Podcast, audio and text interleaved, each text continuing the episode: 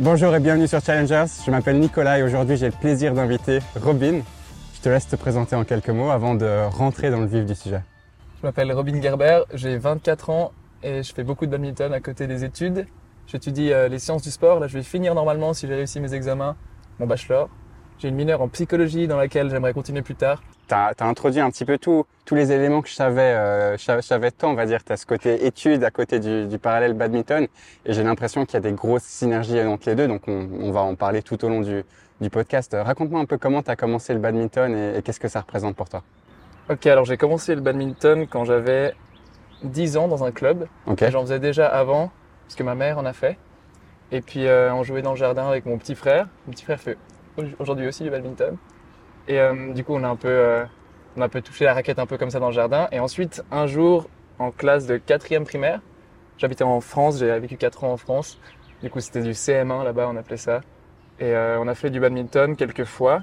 Et il y a un groupe, on était quatre, on jouait du double de contre deux, Mhm. qui jouions assez bien.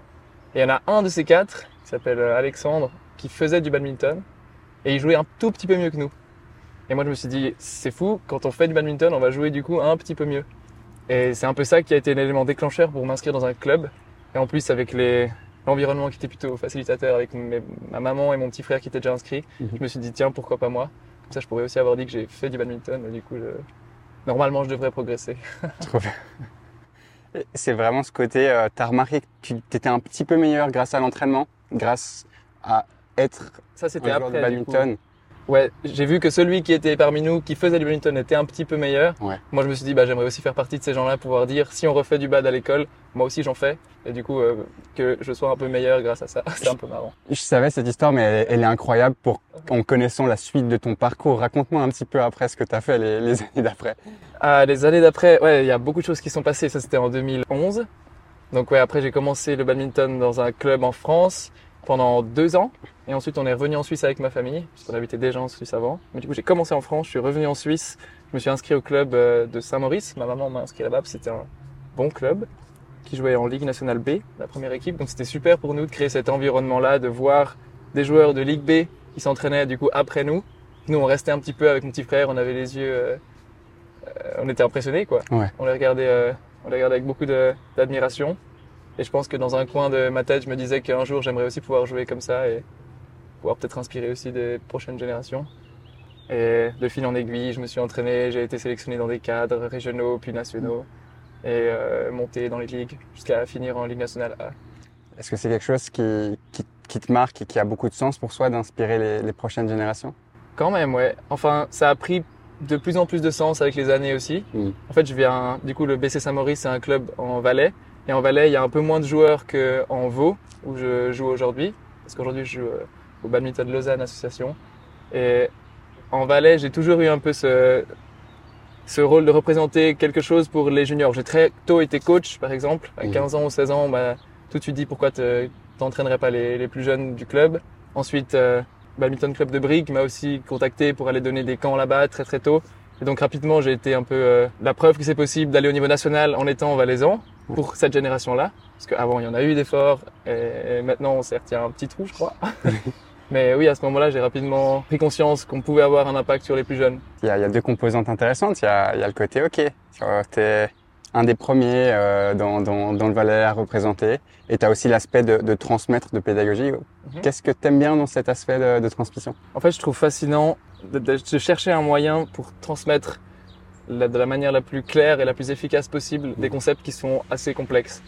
Le badminton, pour moi, il englobe technique, tactique, physique et, et, et mentale. Et essayer de transmettre ça, essayer de faire comprendre ça Mm. avec les mots les plus simples, avec les concepts les plus simples, Mm. c'est un vrai défi et c'est quelque chose qui m'anime euh, en ce moment.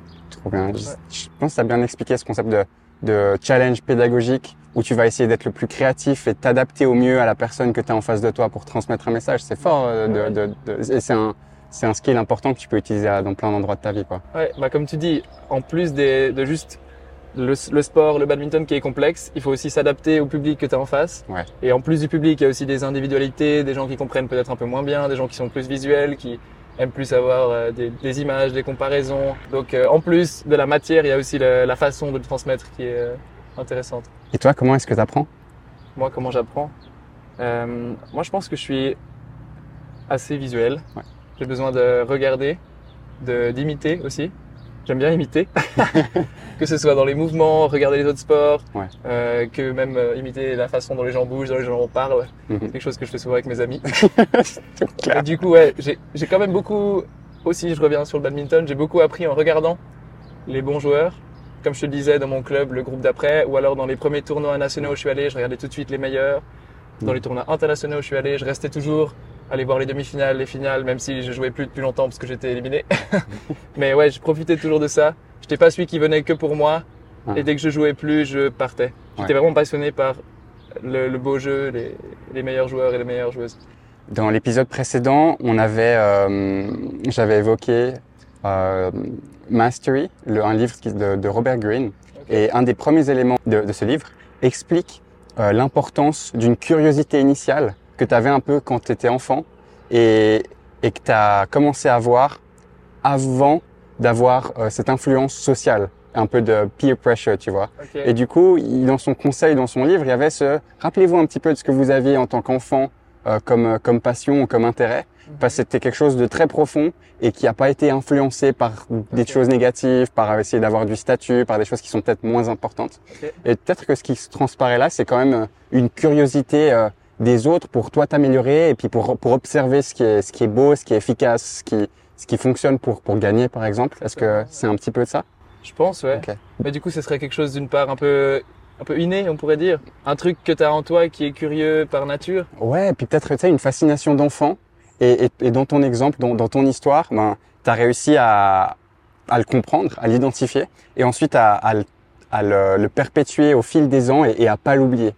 Et je pense que ben, le livre postulait aussi pour les personnes qui l'ont oublié avant et qui se rappellent plus quelle était cette passion enfant. Est-ce que c'était les, les, la- l'archéologie, euh, euh, la paléontologie, les dinosaures? Est-ce que c'était euh, une curiosité euh, d'apprendre ou d'expliquer euh, et, et, et du coup, je trouve ça intéressant peut-être de, de, de, de te demander justement ouais, comment est-ce que tu as fait aussi pour garder au fur et à mesure des années cette curiosité initiale? Donc, on est des êtres humains, on est riches, on a peut-être d'autres centres d'intérêt aussi. Donc, je dis pas, Robin, ça c'est ta curiosité initiale. Mais euh, je, me, je me demande justement, celle-ci en particulier, comment est-ce que tu as réussi à, à, à la garder? Parce qu'au final, c'est un, un atout tellement important pour devenir un meilleur athlète. Mhm. Du coup, là, ta question, elle porte sur le badminton seulement? En termes d'un. Là à, ce- à ce- à ce ce qui te fait à, à- là où ça te pense, là où tu pas Ah, là. c'est c'est- c'est une question difficile. Ouais, désolé. c'est pas grave. Euh, ouais, j'ai eu pas mal de centres euh, d'intérêt quand même. Je me suis beaucoup intéressé à, à la musique, je me suis beaucoup intéressé à la magie étant plus petit. Ouais.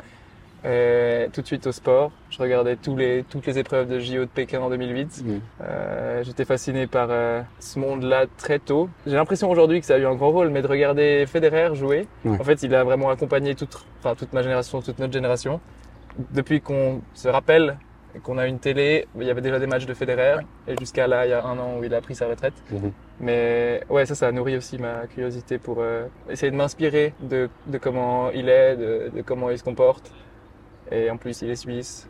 Ça, on peut vraiment s'identifier plus facilement que c'est possible d'aller là avec euh, le, le background euh, suisse, quoi. Avec Ouais. peut-être pas les mêmes moyens que d'autres euh, pays plus grands. Avec tes qualités d'observateur, est-ce que tu pourrais me, me décrire ce qui te fascine en, en Federer? En Federer, euh, ouais, je pense que c'est son son relâchement en fait. Tout, tout paraît très simple, Mm. tout paraît très décontracté. Et je me suis rendu compte aussi avec euh, les années de bad et de mon regard qui s'est affiné, qui s'est aiguisé, c'est quand même assez proche le bad et le tennis, même si ça comporte des différences majeures. Mais je me suis rendu compte que c'est en fait le, rythme, c'est la notion de rythme qui qu'il arrive très très bien à optimiser. Il perd de l'énergie nulle part. C'est vraiment tous ces mouvements sont liés les uns aux autres. Il n'y a pas trop de changements de direction inutiles. Et en fait, ça au bad, enfin, au bad, c'est aussi transposable. En fait, il y a une dimension en plus, je trouve, au badminton. Au tennis, c'est rare qu'on joue euh, des amortis, vraiment. Quoique, c'est en train de se moderniser. On utilise un peu plus cette dimension avant-arrière. Mhm. Mais c'était beaucoup côté-côté, en tout cas.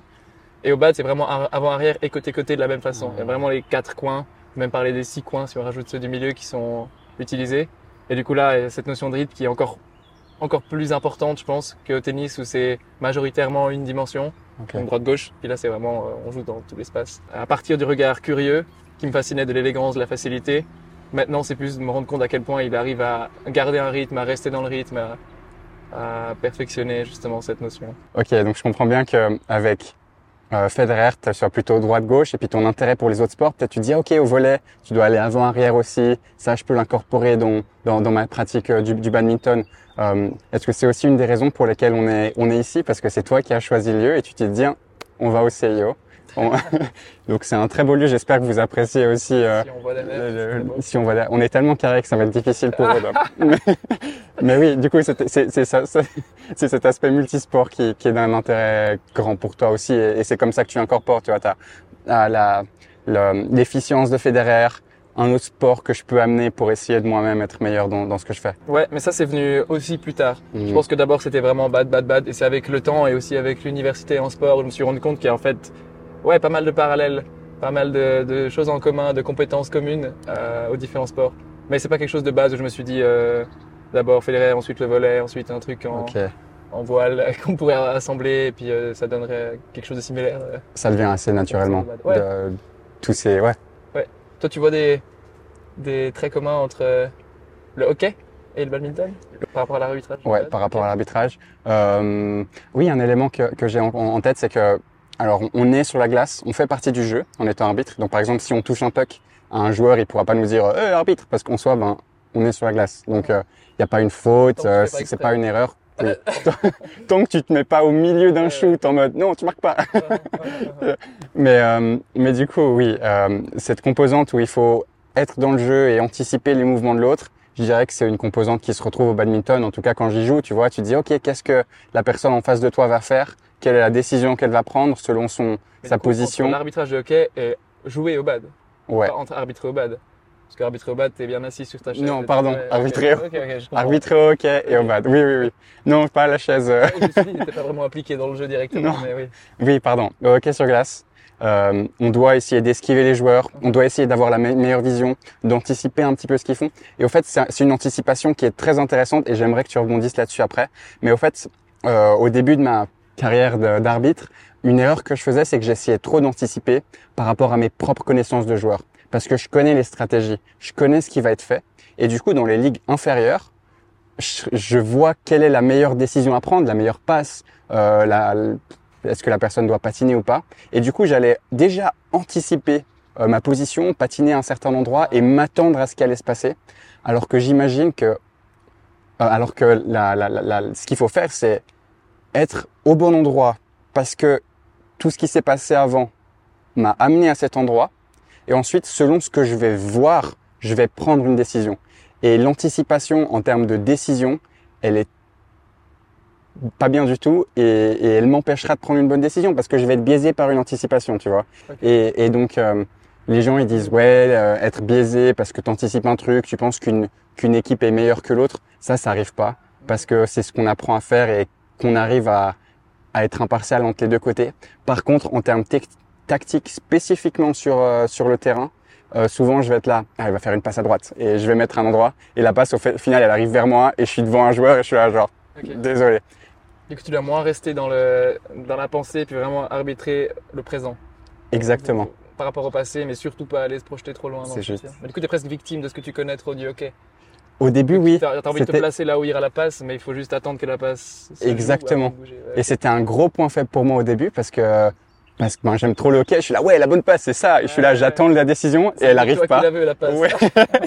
et du coup, et du coup, oui, au début, ben maintenant, je, voilà, j'ai appris, je me suis rendu compte que c'était un, un, un, point faible, mais, mais je pense que c'est un bon parallèle avec le badminton parce que c'est un sport qui va tellement vite qu'un joueur, il peut te mettre une feinte gauche-droite tant que la, le volant, il arrive pas à gauche ou à droite derrière, devant, mhm. et ben toi tu peux tu peux pas non plus euh, ouais, ouais. tricher trop, tu vois. Je pense que je peux expliquer ça d'une certaine façon. Il y a, on peut anticiper un endroit sans démarrer son, son déplacement avant. Hmm. Donc on positionne ses pieds pour sa reprise d'appui. Par exemple, euh, si je veux aller devant à droite, je vais ah. positionner mon pied droite un peu en diagonale, du coup prêt à aller dans ce coin-là, et le pied gauche aussi prêt à pousser dans ce coin-là. Okay. en fait, on n'a pas encore fait de mouvement, mais on sera efficace si le volant arrive là. Okay. Tu vois ce que je veux dire Du coup, on, on, part pas, mais on se positionne pour partir. Hmm. Et pour partir là, pas pour partir n'importe où. Ouais. Ça sera possible de partir dans les autres coins, mais on sera juste pas en avance. Alors que si ça arrive dans celui-là, on sera en avance.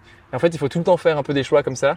Trop parce que en faire un, ça veut pas dire qu'on n'arrivera pas à aller aux autres, mais juste qu'on sera dans le rythme pour les autres, mais on sera en avance sur ceux qu'on anticipe. Ouais. Du coup, il faudrait tout le temps avoir une priorité quand on joue au bad. Et du coup, tout le temps anticiper. Mais anticiper veut pas dire euh, faire un mouvement avant, enfin commencer un mouvement avant. Ouais. C'est juste préparer ce mouvement-là sur lequel on sera efficace. J'adore, bah, j'y ai jamais pensé et je vais directement incorporer ça dans mon jeu euh, la saison prochaine. Euh, moi, mon but du coup, c'est pas être au meilleur endroit pour euh, frapper le buck, mais ça serait justement pour l'esquiver. Donc, ce que je pourrais avoir en tête, c'est avoir la bonne position et avoir cet état d'ouverture que tu es en train de me décrire pour n'importe quoi qui se passe dans le jeu. Et selon si un joueur arrive ou le puck arrive vers moi, que j'ai juste une solution de repli pour pouvoir laisser passer le jeu devant moi. Donc ça, ça peut être pas mal d'être dans cette optique. Ouverture à tout, solution de secours. Qu'est-ce que t'en penses? Ouais, non, clairement, clairement. Mettre des priorités. Ouais. Sans forcément, euh, enfin, sans les engager. Mettre des priorités, tu sais, ça pourrait arriver, mais je vais pas le faire. Ah, ouais. Mais ça peut arriver. Donc si ça part là-bas, toi, tu peux déjà mettre tes patins dans la direction où tu peux pousser dans la bonne direction. Ouais. Mais je pense que tu le fais inconsciemment. Mais le faire consciemment, on peut même en, en tirer des bénéfices. Génial. Est-ce que tu pourrais aussi euh, parler un peu de cette notion de rythme que, que tu décrivais euh, en parlant de Federer? Mhm. Parce que je suis sûr que elle est présente euh, au badminton, Tout, mais elle est aussi présente dans ta vie, dans tes études. Euh, Où est-ce que tu vois des rythmes dans ta vie? Ouais, je pense qu'il faut soi-même trouver son propre rythme dans la vie. hein. Ouais. Il faut essayer de écouter de la musique et tout. Non, non, je pense que c'est aussi lié à la notion d'équilibre, peut-être. Ok. Donc, euh, faut pas avoir un rythme trop soutenu, faut pas sur surcharger, faut pas non plus euh, devenir flemmard et ne plus avoir de rythme du tout, se, se coucher à 4 heures du mat. Je, je m'égare un petit peu. du coup, ouais, c'est la notion d'équilibre qui est importante entre la vie euh, euh, sportive, d'athlète, la vie euh, professionnelle, la vie privée, euh, vie sociale. Je pense que la notion de rythme, là j'extrapole un peu, mais je pense que on peut aussi la retrouver dans, dans l'équilibre. On, on, on doit avoir un peu de tout pour être épanoui. Ça, t'en as beaucoup parlé euh, avec Yann euh, Amsler. Du coup. Ouais, c'était une no- une notion d'équilibre qui était intéressante. Et puis, euh, j'ai un livre que j'ai en tête, euh, Deep Work de Ouais. Cal Newport. Je sais pas si tu, tu l'as vu. C'est un livre qui est intéressant. J'aime beaucoup l'auteur. Je lis, quelques-uns de ses livres. Et, et dans celui-là, celui-là particulièrement, euh, il décrivait quatre stratégies pour atteindre euh, un état de deep work. Donc, ça peut être dans tes études ou à ton entraînement. Et, et- et les quatre principes, au fait, euh, si je les liste, il y a euh, bimodal. Donc, soit euh, être très très concentré, donc en deep work, soit être dans un état de deep relaxation, donc bimodal, euh, journalistique, donc euh, qui ait, euh, si je me souviens bien, une, une structure et, et- et un storytelling dans, dans, dans ta journée, Mhm. rythmique, donc les routines avec leur pouvoir, et c'est là où après on va re- rebondir, et le dernier monastique, qui est justement de se mettre dans un état de, de reclusion un peu presque religieuse, mais spirituelle pour, pour, euh, pour notre passion. Ok. Du coup, voilà cet état de deep work qui peut être une bonne façon d'avoir un équilibre euh, dans sa vie parce qu'il y a ce côté repos et le côté euh, ouais. Ouais, moi je suis assez d'accord. Ouais. En tout cas, dans mes études, je travaille aussi un peu comme ça. J'essaie de, le temps que je mets dans une session de travail, il faut que ce soit optimisé. Ouais. Enfin, j'ai pas envie de poireauter à moi, en train de faire 36 000 choses en même temps et en avançant à moitié sur mon travail. Je préfère prendre euh, 20 minutes où je suis complètement avec mon casque en train de travailler et ensuite 20 minutes où je fais autre chose, rien à voir avec le travail, que de faire 40 minutes où je suis en train de faire les, Ouais. les deux. En tout cas, idéalement. Parfois, ça m'arrive d'être un peu moins efficace, mais dans les périodes où je dois être très efficace, je crois que j'y arrive assez bien. Et tu utilises aussi les, les routines comme outil pour euh, pour être plus efficace? Pas vraiment, pas vraiment, pas vraiment. J'ai mes méthodes, je sais comment je fonctionne. J'ai pas non plus envie d'instaurer quelque chose. Je sais qu'il y a la façon positive de voir la routine et la façon négative. Moi, j'y colle plutôt euh, une image négative. Ok. Mais peut-être qu'on parle pas vraiment de la même chose non plus. Du coup, ouais, mes, mes habitudes de travail, je les ai, elles fonctionnent bien si on parle de routine pour ça. Ouais. Je pense que c'est quelque chose d'utile pour moi. Et si routine, c'est vraiment euh, chaque jour un peu avoir un peu les mêmes les mêmes activités aux mêmes heures avec les mêmes personnes. Je pense que c'est une bonne chose jusqu'à un certain point. Au bout d'un moment, on peut surcharger et puis on aura besoin aussi un peu d'autre chose. Euh, En parlant de routine, j'ai vu euh, un match spécial dont on va parler euh, tout à l'heure récemment, un de tes matchs. Et euh, une routine que tu fais, souvent c'est en gagnant un point, tu célèbres beaucoup. Ok, je, peux nuancer si, si ça Ah, t'intéresse. mais alors, nuance avec grand plaisir. Le match dont Nico parle, c'est le match de finale de playoff. On était en finale de, du championnat interclub Ligue nationale A Oui. contre Fribourg et je jouais le double. Et euh, en Ligue nationale, les matchs de badminton se jouent en 3-7 gagnants à 11 points. Et euh, Là, on jouait à la maison, donc le match retour, très grand enjeu, c'était très serré, il y a tout qui, tous les points comptent. Et on perd, enfin, moi et mon partenaire, on perd les deux premiers sets assez sèchement. Je me suis dit, ça peut pas se passer comme ça. Et jusque là, je suis resté dans ma bulle j'ai pas célébré. Mhm. Et à partir de 2-7 à 0 derrière, on était derrière 2-0, je rate un smash, je m'énerve. À partir de là, je me suis dit, bon, faut peut-être changer d'état d'esprit, Hmm. peut-être passer de rester complètement renfermé sur soi, ce qui marche très bien des fois, hein, à être ouvert au public, extérioriser, célébrer, montrer sa joie, aller vraiment puiser euh, de l'énergie ailleurs que dans soi-même. Ouais. Et c'est à partir de là que j'ai commencé à célébrer tous les points. Du coup, c'est pas, enfin c'est une routine, mais pour un certain Ouais. état d'esprit, une certaine occasion, en fonction de quel état d'activation je suis en train de rechercher. Et là, j'avais besoin d'extérioriser. Donc à partir de là, ouais, c'était un peu le, le festival. Le festival. Mec, t'avais tellement l'ambiance. C'était tellement le C'était feu. cool, c'était cool. C'était vraiment cool. Bah, T'as tellement mis d'ambiance que moi aussi j'étais assez enjoué par, euh, par la situation. Ouais, tu Extrait. une photo. hein. tu pourras mettre une photo. Je la mets la photo Oui. Ok, vous aurez la photo. et, et ça décrit très bien, ça décrit très bien euh, l'ouverture en fait que tu as du coup dans ta vie tous les jours. Ok, j'essaie pas trop de mettre de routine, mais par contre si je vois un moment où il y a quelque chose Ah qui peut être pertinent à mettre, ça. je le fais. Et c'est exactement ce que tu as fait dans ce match. Donc au final, c'est un très bon exemple qui est cohérent, cohérent avec, euh, Ouais, avec vrai. le reste de ta philosophie. Vrai. Et, et je dirais que quand on discute, parce qu'on est amis, je sais pas si vous avez remarqué, mais quand on discute euh, d'autres choses et que, et que tu me donnes peut-être des conseils dans dans d'autres endroits de ma vie, je trouve que tu arrives vraiment bien à, à prendre ce, ce pas de côté. Et c'est peut-être euh, euh, grâce aussi au badminton, parce que c'est pas que Federer gauche-droite, mais c'est pas en, ce, ce pas en arrière. Tu arrives bien à le faire et à mettre une, une mesure. Arrête, il est bon mon exemple. Il est bien, il est bien, il est bien. Federer, Federer. tu arrives à, à prendre un pas en arrière et, et- et donner un équilibre ou, ou une perspective qui est assez nouvelle et assez euh, et assez équilibrée. Ouais, c'est pas trop de des, pas trop d'émotions, pas trop de poids à une seule chose. Ouais. Et, et du coup, ça, enfin voilà, c'était un petit compliment caché, mais, mais je trouve que c'est aussi une de tes forces. C'est très gentil. Mais j'ai, je me décris pas comme quelqu'un d'extrême. Je suis pas souvent à fond dans un côté, à fond.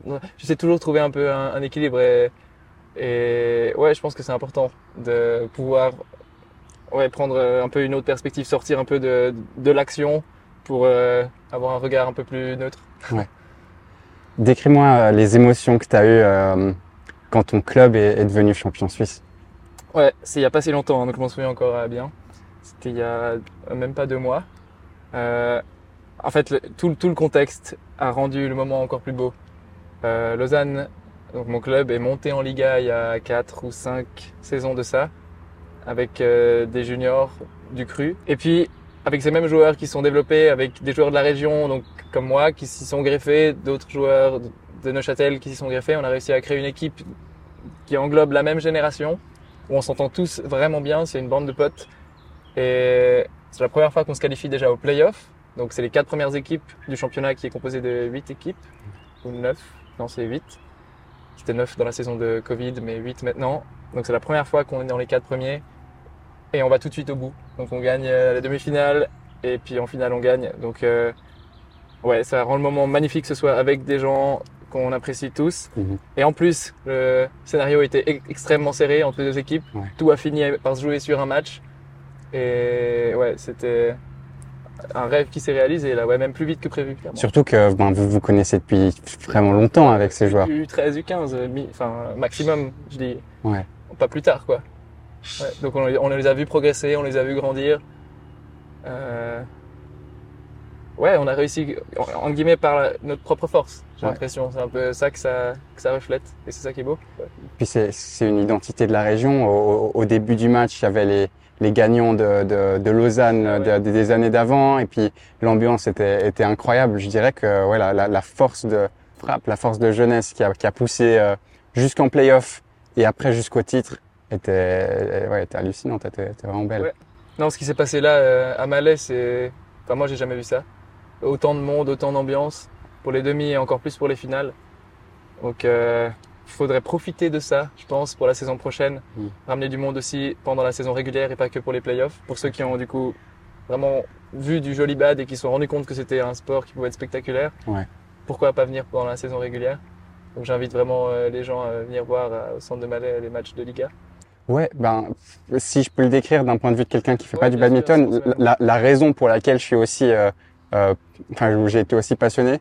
Bon déjà j'ai mes meilleurs potes qui font, mais vrai. ça aide. Mais euh, mais, mais d'un autre côté aussi, tu as, deux matchs en même temps avec euh, avec des points, avec de l'ambiance, avec des rituels euh, de de- d'a- d'applaudissements, d'encouragement. Euh, les points vont vite. Tu sais, euh, c'est pas au tennis, ok, tu donnes deux trois balles, tac, euh, laquelle tu choisis. Qu'on- comme On celle-ci. a beaucoup tapé sur le tennis. Mais on a mis Federer. J'adore le tennis. Si vous avez des tennisman qui veulent venir sur le podcast, venez et démontez les badminton. Ouais, ouais, c'est de bonne guerre. Mais, mais oui, du coup, il y a, il y, a, y a cet aspect assez rapide où, où il y a des réflexes, où, où, où chaque, euh, chaque deux ou trois jeux, tu auras des, des, des séquences euh, highlight un peu, parce que les gens qui font d'habitude ce sport, ils ils ont pas des points aussi monstrueux à, à, à chaque fois, tu vois. Ouais, faut Et se puis- défasse un peu de l'image, euh, un peu badminton de plage. Ouais, c'est ça. C'est pas du tout badminton de plage. C'est c'est c'est rythmé. Euh, tu vois, moi je trouve que ce qui est super intéressant aussi d'un point de vue psychologie du sport, c'est que on peut vraiment essayer de s'imaginer ce qui se passe dans ta tête. J'en ai aucune idée. Mais mais en te voyant euh, effectivement comme tu as décrit. OK, avant je célébrais pas, j'essayais d'être concentré dans ma bulle. Ensuite, j'ai extériorisé, je regardais la, la, la foule et puis Ouais, ouais. tu sais, et, et du coup, tu vois vraiment ce qui se passe. Tu es assez proche du joueur pour voir ce qui se passe. Et, et tu vois, ah mince, là, il a perdu un point. Mais il va pas se faire déconcentrer et, et le prochain, il va le gagner. Ça, je trouve que c'est un aspect qui est hyper intéressant et inspirant aussi pour les jeunes. Euh, du coup, dans le hockey, c'est pas possible d'avoir vraiment les expressions faciales. Mais c'est vrai, On a du le coup, casque. Mais ce que tu dis aussi, ça différencie les. Je pars un peu sur un autre sujet, mais quand sur la on... tangente. quand on filme un sport à la télé, je trouve quand les visages sont filmés, quand c'est bien filmé, qu'il y a des ralentis, peu importe ce que c'est, ce serait un peu intéressant. Je suis Et totalement tu vas tout de suite, tu vois, trouver quelqu'un qui t'identifie, trouver des séquences de jeux qui te parlent. Par contre, si tu vois, je sais pas, un truc de loin, un live stream avec plein de pixels, euh, ou qui reste statique, il se passe un peu pas grand chose. Ouais. Même si le jeu est ex- extrêmement spectaculaire, bah, t'arriveras pas à t'identifier à quelqu'un, t'arriveras pas vraiment à, saisir le, euh, à, quel point c'est spectaculaire. Tandis que si on vient en vrai, en plus si on s'assoit bien proche du terrain, on peut vraiment voir Ouais. comment les gens euh, réagissent, euh, l'expression faciale et compagnie. Et il y a une communauté, les gens, tu leur poses la question, ah, qui c'est ce jeune et tout, ils savent aussi te citer euh, les, les adversaires, qui c'est, Ouais, d'où ils viennent, est-ce qu'ils se connaissent, parce que c'est quand même une petite communauté le badminton. Et, et, euh, et, et donc l'aspect, euh, tu viens là et puis tu te poses et puis tiens, après le match ou avant le match, tu te fais un petit badminton toi-même et puis une ou deux choses, tu peux facilement les répliquer parce que le badminton, c'est pas un sport qui est impossible à jouer aussi. Et c'est ça qui est cool, c'est que moi, je suis, je suis une pive, mais j'arrive à te renvoyer un volant. tu sais. Ouais, ouais. Et, et, euh, et donc ça, je dirais que c'est un point qui est intéressant aussi. Je pense que le bad a cet avantage de que c'est un sport drôle à tous les- tous les niveaux tant que le niveau est homogène. Exactement. Si Ouais. quelqu'un Ah est bien plus fort que l'autre, c'est plus très drôle. Ouais. Mais si les deux sont, viennent de commencer, arrivent à se faire deux trois passes, c'est déjà drôle. Mhm. Si les deux savent un peu jouer, ont à peu près le même niveau, c'est drôle. Et plus on monte, plus c'est à peu près homogène, plus on se marre. Ouais. Et je pense que c'est pas forcément le cas dans tous les sports, que tout de suite en commençant avec des niveaux débutants débutants, on arrive déjà à avoir autant de plaisir. C'est vrai. Je jette pas mal de fleurs au bad, hein, mais je suis là pour ça, je crois. Ouais. et, et, et si- on, on prend un, un- on fait un pas en arrière et que plutôt regarder le bal, on regarde le sport, Ouais. je pense qu'on est dans le bon environnement pour parler de cet impact positif euh, du, du sport. Tu parlais de, de storytelling, tu parlais d'émotions filmées. Et, et quand tu regardes des Jeux Olympiques. Une des forces quand même, c'est de connaître le parcours d'athlètes qui viennent de pays différents. Donc il y a un storytelling qui est différent, il y a des cultures, une richesse de culture qui est différente. Mhm. Et tu peux vraiment essayer de t'identifier ou, ou de, de prendre le plus euh, de- de- d'inspiration, de, motivation, d'information de, de, de, sport et d'athlètes différents.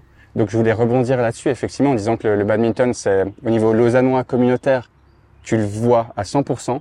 Et, et l'endroit où on est est, est un peu le- la, la repique mondiale de, de, ouais, de, ouais. de, de ses valeurs et puis, euh, et puis de l'intérêt que le sport a et l'engouement qu'il a pour le monde. quoi. Ouais.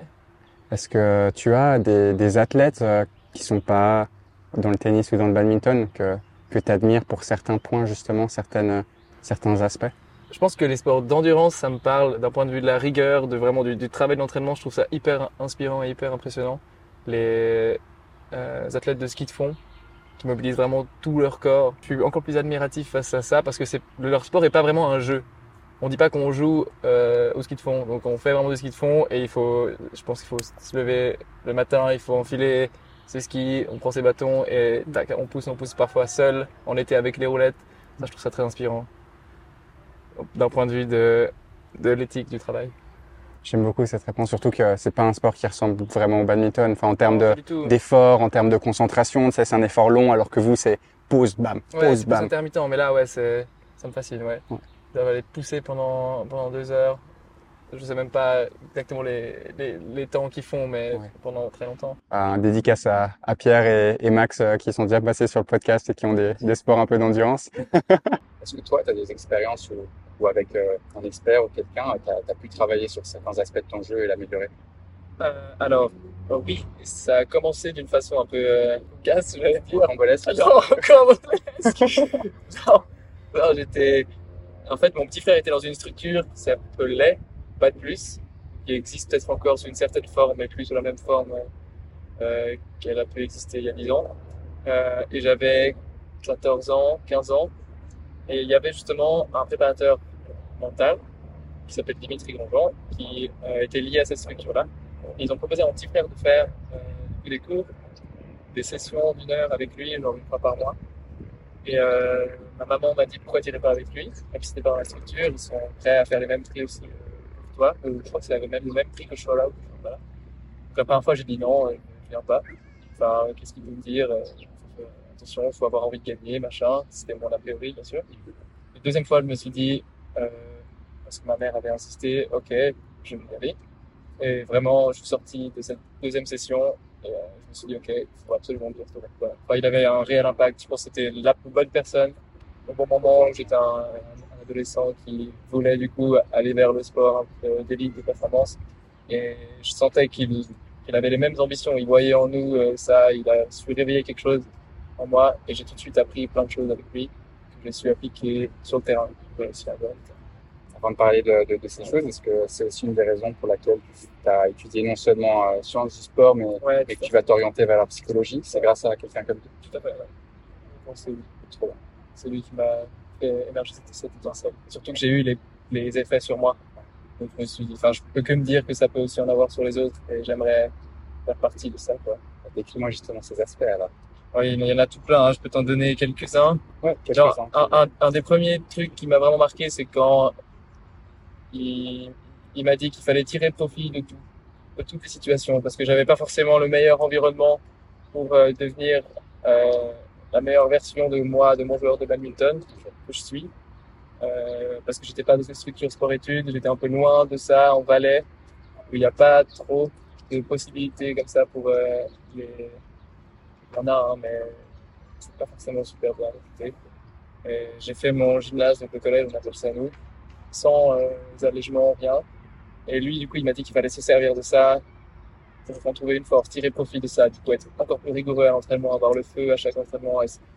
Et, ce genre de choses, être rigoureux sur ce, sur les choses sur lesquelles j'ai du contrôle, l'alimentation, le sommeil, la compagnie. Ça m'amène au deuxième point qui est du coup essayer d'influencer ce qui est influençable et seulement ça.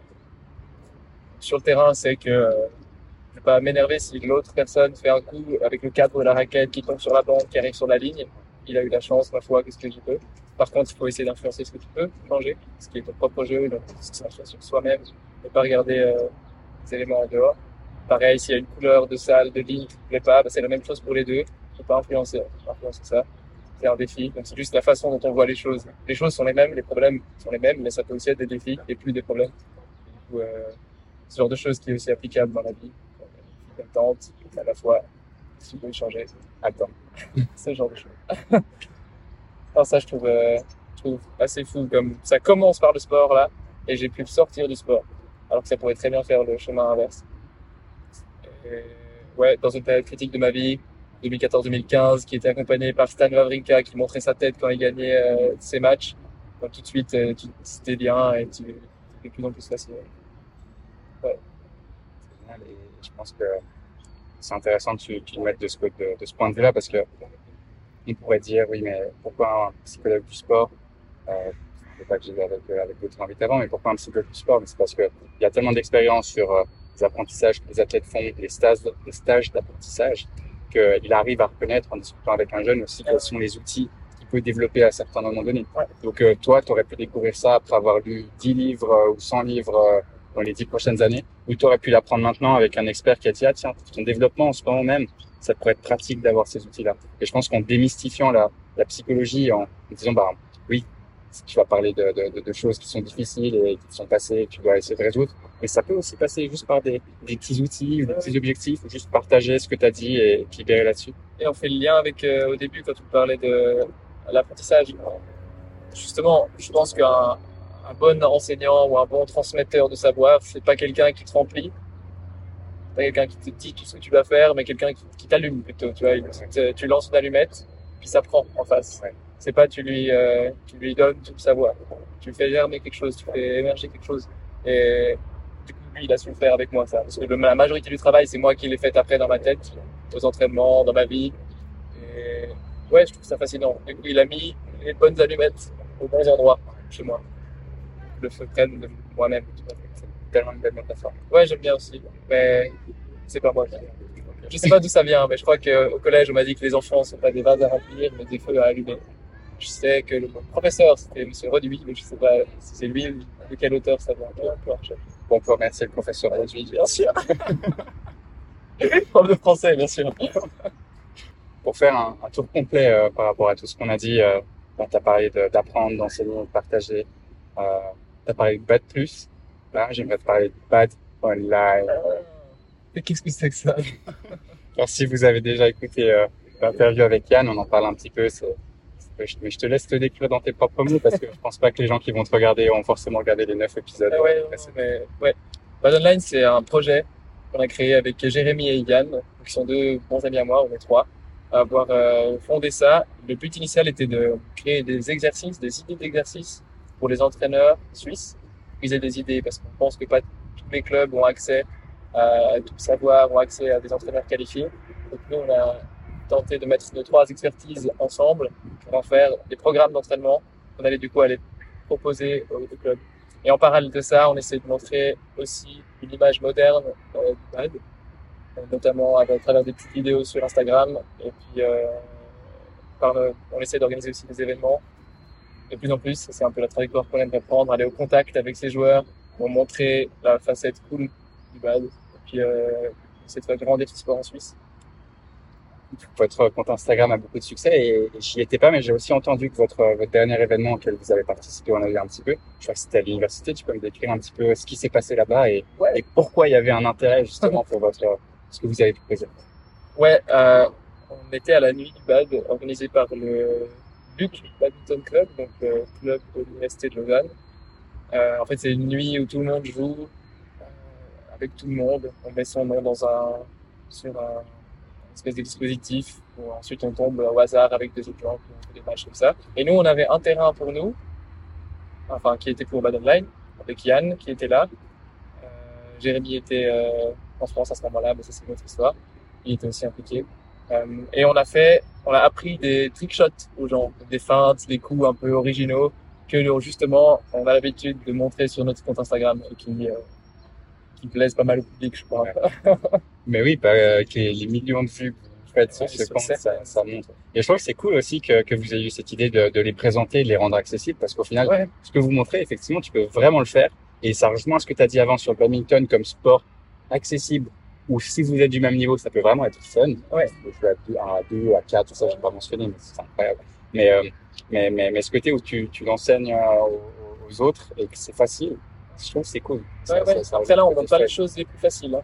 On montre des, des- mais au final, à chaque fois, à la fin, ils arrivent à des trucs. Ouais. Abonnez-vous à eux sur Instagram. Moi, je pense que vous avez plus d'abonnés que moi. Ouais, mais, Euh, regardez- allez découvrir. Allez découvrir. Abonnez-vous si vous. Abonnez-vous si vous regardez. Même chose pour moi. hein. Si vous aimez seulement vous vous abonner. Faut pas forcer. Non, faut pas forcer. Trop d'émotions. Ouais, sans émotion là. Euh, et, et quelle est la, vision à long terme de ce, de projet La vision à long terme, c'est de, en fait, on sait pas encore exactement où on veut aller, mais on veut continuer à montrer du bad et rendre le bad accessible en Suisse. Ça, c'est l'objectif euh, initial. À travers nos trois euh, profils, qui du coup sont assez complémentaires. On est trois amis, on a trois compétences qui sont différentes. En même temps, on se rejoint parce qu'on fait les trois du bad. Donc, je pense qu'on peut, on peut aller, on peut aller dans, dans la bonne direction euh, à trois comme ça. ma, ma deuxième question, et en fait, tu as, commencé à y répondre maintenant, c'était justement de m'expliquer pourquoi vous êtes complémentaires. Euh, moi, je- en vous connaissant les trois, Ouais. je le ressens vraiment. Et du coup, je pense que ça peut être intéressant d'expliquer qu'est-ce que chacun de vous apporte et ça va vraiment être. Ah, ils seront contents de- d'écouter cette partie, je pense. Ouais. Ouais, Yann, quoi, Jérémy. Non, euh, donc je vais commencer par euh, Yann. Yann, c'est un peu le mec qui, euh, qui est très, il, a beaucoup d'entrain, il a beaucoup d'enthousiasme, il, est- très ambitieux, il, euh, il a envie de faire les choses. C'est un peu un fonceur, si on veut résumer sa personnalité très complexe comme ça. C'est un, un qui va, il se pose pas 36 000 questions. Ensuite, on a Jérémy qui est un peu, qui, contrebalance ça par euh, la réflexion. Lui, il aime bien peser un peu le pour et le contre. Il aime bien euh, réfléchir avant d'agir. Il doit tourner sa langue fois dans sa bouche avant de dire quelque chose. Et puis, moi, je pense que je suis un peu au milieu de ça. Mais, mais aussi, tu as cet intérêt pour la psychologie au fait auquel j'y pense. Euh, euh, Jérémy est, est le, le préparateur physique du Luc, volet. Et du coup, au final, ouais, non seulement en termes de caractère, mais en plus en termes de compétences, vous avez des, des, des, des différences. Yann, c'est aussi un peu le montage, c'est un peu euh, Ouais, ouais. tout ce côté réseau, communication. communication. Ouais, ouais, il est fort là-dedans. Ouais, ouais. Ouais, puis ça va, ça va s'accentuer un peu avec les années. Si Jérémy continue vraiment dans la préparation physique du corps, si moi je continue dans la préparation plus mentale, psychologique, et qu'Yann, il est dans le biomédical, on a vraiment des... Je sais pas si Ouais, ouais, c'est ça. Robin, avant que tu deviennes une torche humaine, euh, Ouais, j'ai envie de te, te remercier pour, euh, pour ton temps dans ce podcast merci et euh, pour la discussion qu'on a eue. Merci à toi, Nico. yes! Cool, mec. Coupé.